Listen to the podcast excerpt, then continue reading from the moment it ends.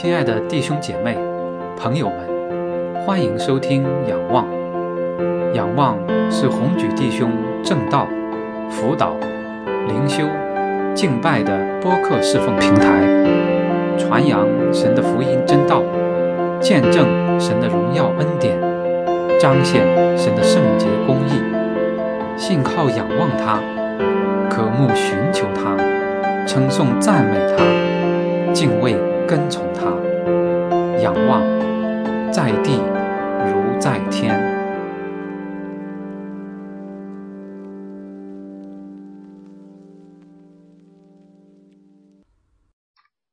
弟兄姐妹，主日平安！时间过得真是快，转眼就到了十二月份，到年底的时候。相信在过去的一年或者说两年，对我们每一个人都是不同寻常的。那现在年底的时候又到了，总结回顾过去，也是计划展望明年的时候。呃，也特别的求神在这个时候继续的来保守、祝福、带领教会每一位弟兄姐妹。呃，让我们开始的时候再一次一起来祷告。啊，亲爱的父神，爱我们的恩主，我们感谢赞美你，在这样的时候，在我们欢庆你的诞生的时候，在我们普世欢庆的时候，主，我们把一切的感恩和赞美都献给你，愿全地都能够向你来欢呼。主，你成就了一切，你战胜了罪恶。你战胜了死亡，你将你的百姓从罪恶当中救赎出来，你把福音带来，你成就了一切。主，我们感谢赞美你。主，在这样的时候，也求你特别的来眷顾，来怜悯你的儿女。主，求你的手来搀拉我们，来坚固我们。求你的大能的膀臂来护卫我们，来保守我们，就让我们在这样的时候能够因因为你的同在而有完全的喜乐和平安，让我们每一个人和我们的家人出入都平安，身体也能够康健。祝我们感谢赞美你，愿。你在我们当中得一切的荣耀，也求你来恩高你仆人的口，让我能够清楚放胆的能够讲明你的话语、你的信息。愿所有的这一切都能都能够符合你的心意。我们感谢赞美你，祷告、感恩、祈求，是奉主耶稣基督的名，阿门。那么在上个主日的时候当中提到主耶稣降生在伯利恒，那也讲到路加福音第二章。那么主耶稣来到这个世上，他要做什么？他有什么样的使命呢？今天我们一起来看路加福音第四章记载的主耶稣的第一次讲道。啊，我们分三个方面。第一个，首先我们来看。这个事情它发生的背景和场景，再来看它的信息和内容，然后我们来看它对于我们的意义。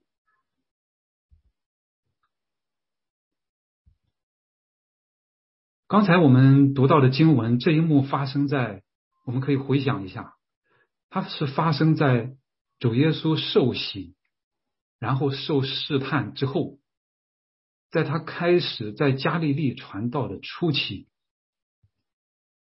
呃，在刚才读到的经文之前，紧接着路加福音第四章十四到十五节是这样说：耶稣满有圣灵的能力，回到加利利，他的名声就传遍了四方。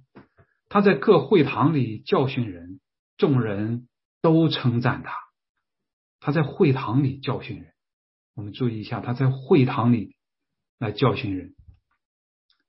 那么这个事情的发生，具体的场景是这样的：主耶稣来到拿撒勒，就是他长大的地方，在安息日，照他平常的规矩进了会堂，站起来要念圣经。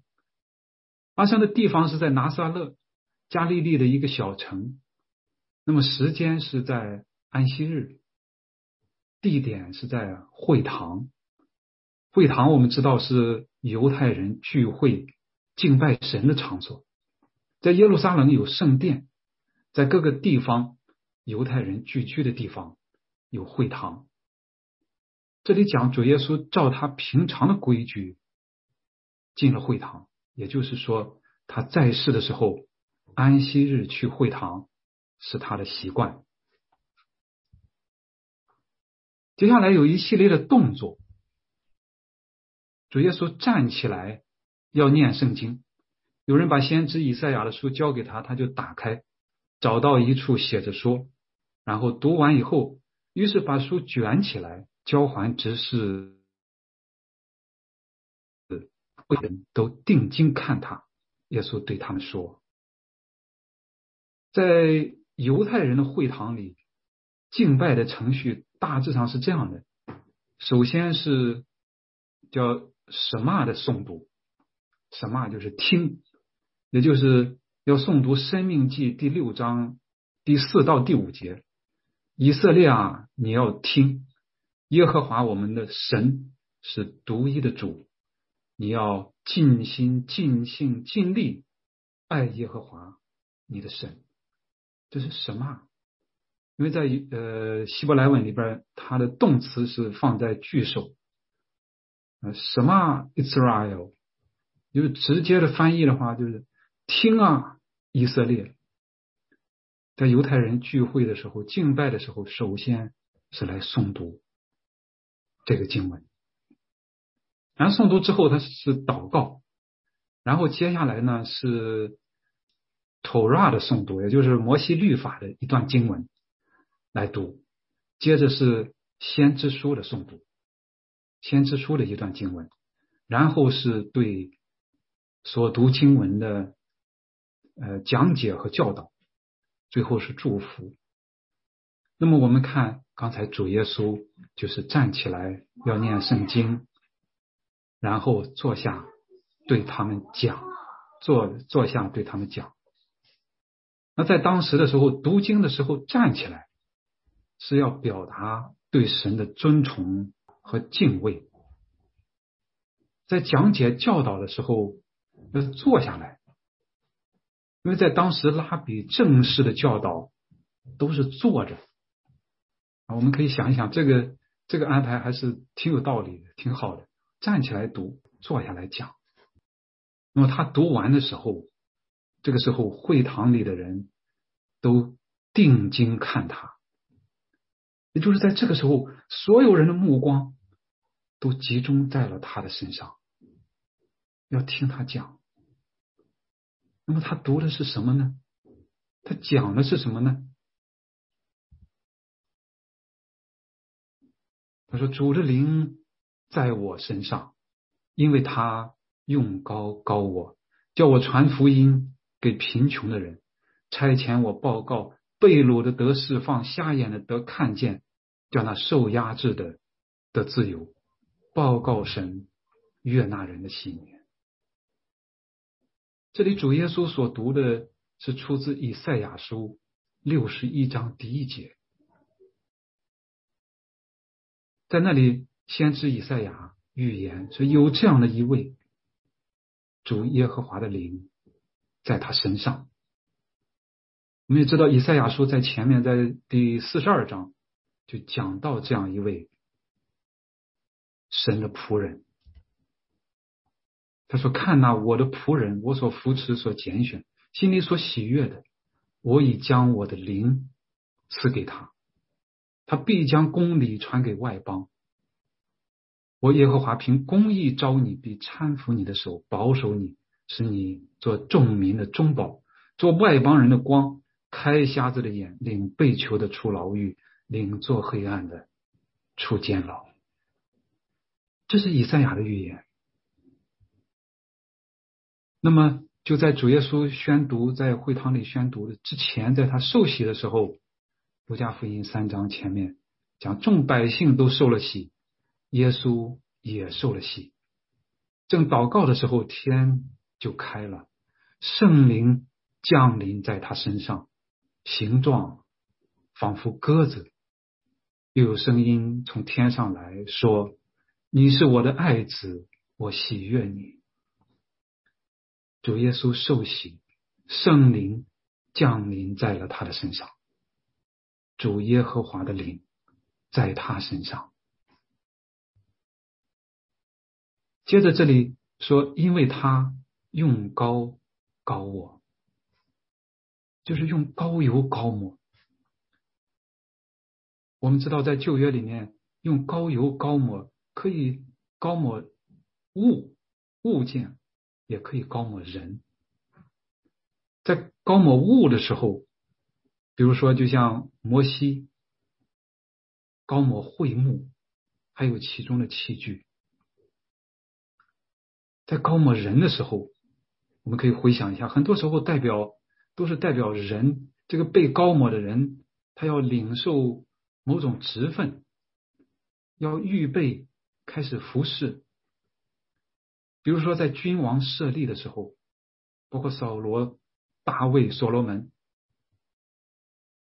再比如说，像祭司供职的时候，亚伦和他的儿子们供职做祭司的时候，啊，还有比如说先知被差派的时候，比如说以利沙。那高摩在旧约当中也代表赐予圣灵的恩赐，被高摩的人。称为神的受膏者，神的受膏者，God's anointed。那希伯来文的发音，这个受膏者就是 Messiah，弥赛亚。到了新约时代，受膏者弥赛亚就是神应许的那一位要来的拯救者，希腊文。就是基督，他也是受差遣的那一位，他被差来传讲、报告，并且也施行拯救。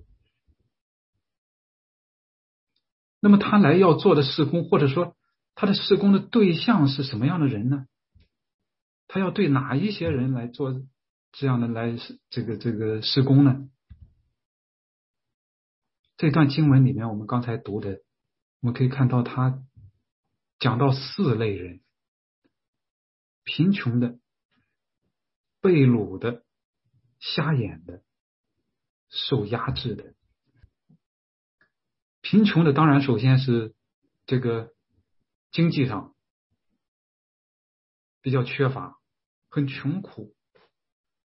但是在圣经当中，它不仅仅这个贫穷，不仅仅是指经济上的。金钱上的，它的含义要更广。贫穷的，它是指除了经济上以外，还是因为各种的原因，比如说因为家庭、因为出身、因为教育、因为宗教、因为政治、因为职业，甚至因为性别等等，这样一些人，他们处在社会的底层，他们地下。地位低下，也就是这里的贫穷，不仅仅是物质性的、经济性的，也是社会性的、政治性的、文化性的。同时，圣经当中贫穷的，它同时也有属灵的含义，灵性上的贫穷，在灵性上贫穷。那么灵性上贫穷的人和前面的这些人，他们在一般人的认识里面，他们是神的百姓，边界之外的人，他们属于 outsiders，他们好像是不属于人神的人。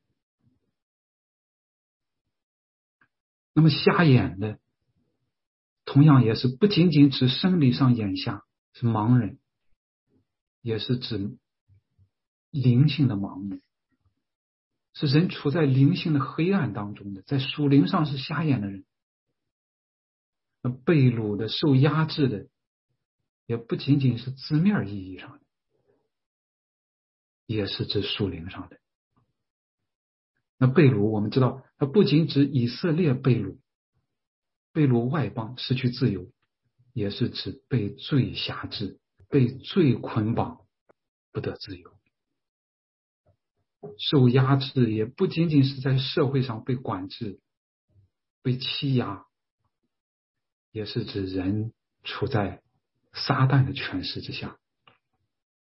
所以这里提到的这四类人，这四类人他们所代表的、所指向的，既是个人性的，也是社会性的，同时还是属灵上的。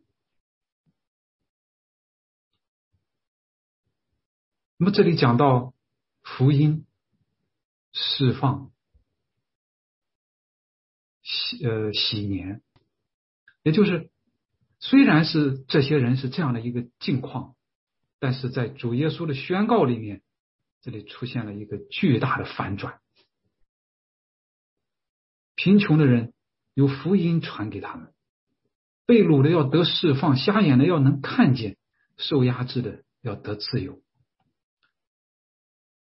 这是一个非常巨大的翻转。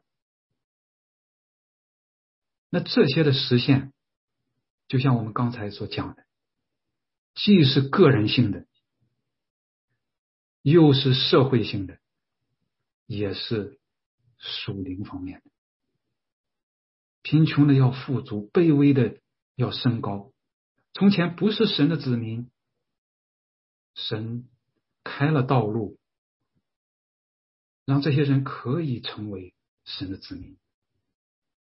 那瞎眼的要能看见，也是从灵性的、从灵性的黑暗当中进入到光明当中。被掳的要被释放，不仅仅是人身的自由，也是从罪的捆绑中当中的脱离，脱离出来，受压制的。要得自由，也是从撒旦的权势之下，从邪恶的权势之下得到解脱。那主主耶稣在这里也宣告神悦纳人的喜年的到来。喜年，喜年这个是记载在立位记第二十五章啊，这地方有这相关的一些经文，其中的一些经文。喜年就是在七个安息年之后，第五十年，七七四十九年之后的第五十年，在这一年要释放奴仆，要取消债务，耕地要撂荒，个人要归回自己的产业，自己的本家，并且这个要做这个以色列人的喜年，要做圣年。而是说神的，所以这个喜年这样的制度的安排，一方面是个人性的，每一个人都要这样；是经济性的，刚才提到的债务呀、土地呀，是它也是社会性的，所有人都要这样。通过这个，我们可以想象是要。避免财富过度的集中，贫富差距不断的扩大，社会阶层逐渐的固化，还有社会矛盾在这个当中可能的不断的积累，甚至到一定程度的激化。同时，在另外一个方面，和前面一样，它也是属灵上的，是罪债得到赦免，是脱离撒旦的权势。是完全的释放，是完全的恢复。它是神恩典的领导和实现，这是神悦纳人的喜年。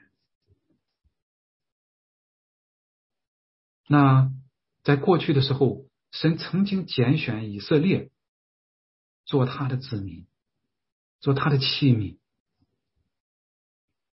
在以赛亚书，主耶稣刚才所读的经文前面第五十八章里面讲到以色列，它其实是和六十一章的这个内容和主旨是相对的。其中有这样说：“我所拣选的进食，不是要松开凶恶的绳，解下恶上的锁，使被欺压的得自由，折断一切的恶吗？”不是要把你的饼分给饥饿的人，将漂流的穷人接到你家中，见赤身的给他衣服遮盖、遮体，顾恤自己的骨肉而不掩藏吗？而是在问，用了问句，但是问句表明的是神的心意。那我们也都知道，以色列没有能够按照神的旨意来行，他们没有活出神的百姓。当有的样样式，反而是一而再、再而三的犯罪悖逆，以致后来被掳、漂流到异国他乡，失去了自由。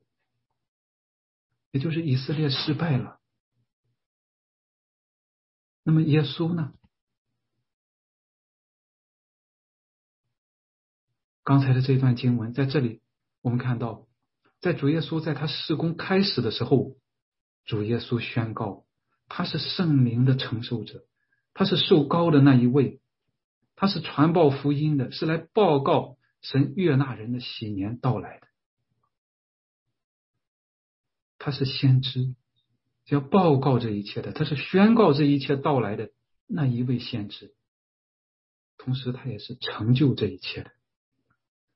他之后。在世上的事工，也在做着这方面这些方面的事情。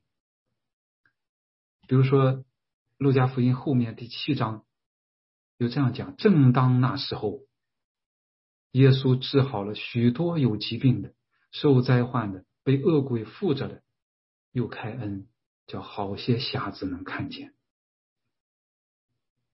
还有很多这样的圣功，这样的教导。路加福音在福音书当中，尤其还记载了很多主耶稣对那些弱势群体、少数族群、边缘群体对那些人的关爱和拯救。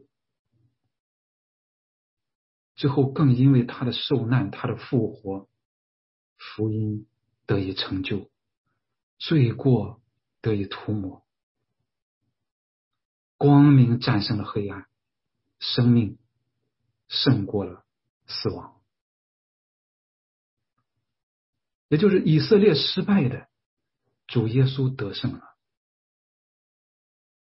他不仅仅是宣告这一切，他也成就了这一切。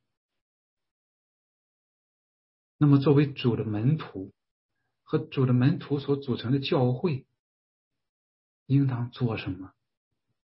应当怎么做呢？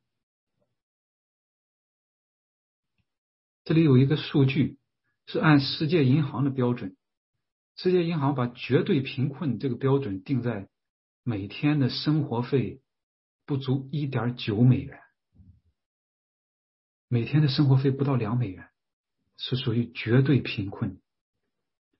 那在现在在这个世界上，绝对贫困的人口，二零一九年的数据。是全世界有六点三二亿人，绝对贫困率是百分之八点二。二零二零年预计，当时这是原来的数据是六点六五亿人，贫困率不降反升，百分之八点六。一个方面的因素是新冠疫情的影响，我们可以想象一下，在。现代的这些科技发展的水平的这样的一个状况之下，还有这样的贫困率，那我们想想，全球每年可以产出多少粮食？可是还有这么多的绝对贫困人口，再加上中等贫困、一般贫困，那数量就更庞大。但是这就是我们所处的世界的现实，在这个世界上很多的地方、很多的角落，还是这样的。这才仅仅是一个贫富的问题，还有社会上的种种的现实。刚才讲到新冠疫情，新冠疫情让财富，我们可以看到也有一些数据，让财富加速的集中，富的更富，穷的更穷，因为富人占有更多的资源。就像前面所说的，这既有个人性的因素，也有社会性、结构性的根源。我们可以再想一想，神设立喜年的目的。那我们所在的这个世界，不仅仅是贫困的问题，还有种种的乱象、社会的不公、少数族裔受歧视、受欺压等等。当然还有属灵方面的问题，罪的泛滥、邪恶势力的猖獗等等，这一切都需要我们去思想。主耶稣的宣告，他的事工，他的使命，让他的门徒、他的教会去思想，处在这样的社会当中，应当做什么，应当怎么做。个人性的、结构性的、属灵上的，应当做什么？应当怎么做？那我们要注意的一点就是，所有的这一切都不是暴力性的，福音是和平的，和平的福音。它一方面指向个人，指向一个个的生活在困苦、在艰难当中的个体。它也暗含着结构性的因素，它更有属灵方面的深意。那主耶稣在读完以赛亚书的这段经文以后，对他们说：“今天这经应验在你们耳中了。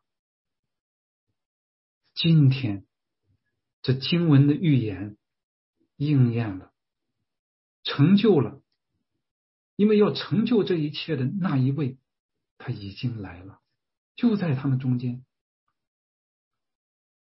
今天，或者说今日，在路加福音当中，这个词反复出现是非常重要的。呃，比如说，我们可以回回想一下，那路加福音第二章。天使说：“今今天在大卫的城里，今天在大卫的城里为你们生了救主，就是主基督。”啊，后面第五章也讲到，众人都惊奇归荣耀于神，并且满心惧怕，说：“我们今日看见非常的事了。”呃，在后面主耶稣对撒该说：“今天救恩。”到了这家，在临近最后的时候，主耶稣对十字架上对一个强盗说：“我实在告诉你，今日你要同我在乐园里了。今天，今日，意味着现在，当下，就在这一刻，已经应验。”已经成就。虽然以色列失败了，但是神的救赎，他的旨意不会失败，他一定会成就他的救恩。从时间的这个这个维度来看，神的救赎历史也是连续的，过去、现在、未来。它是连续的，主耶稣的到来就意味着一个新时代的开启。旧约当中反复所说的那个末了的时候已经到来，他宣告在末世神恩典的到来，他也成就了这个恩典。在他所说的时候，他说：“今天这经文的预言应验，呃，预言。”已经应验了，也就是说，这个新的时代在当时在那个时候已经开启了，一直延续下来。那么我们就处在这个时代当中，这是新约的时代，是恩典的时代，也就是神的救恩不仅仅是指向未来。啊，好像是神的救恩只有在未来才能才能成就，才能实现。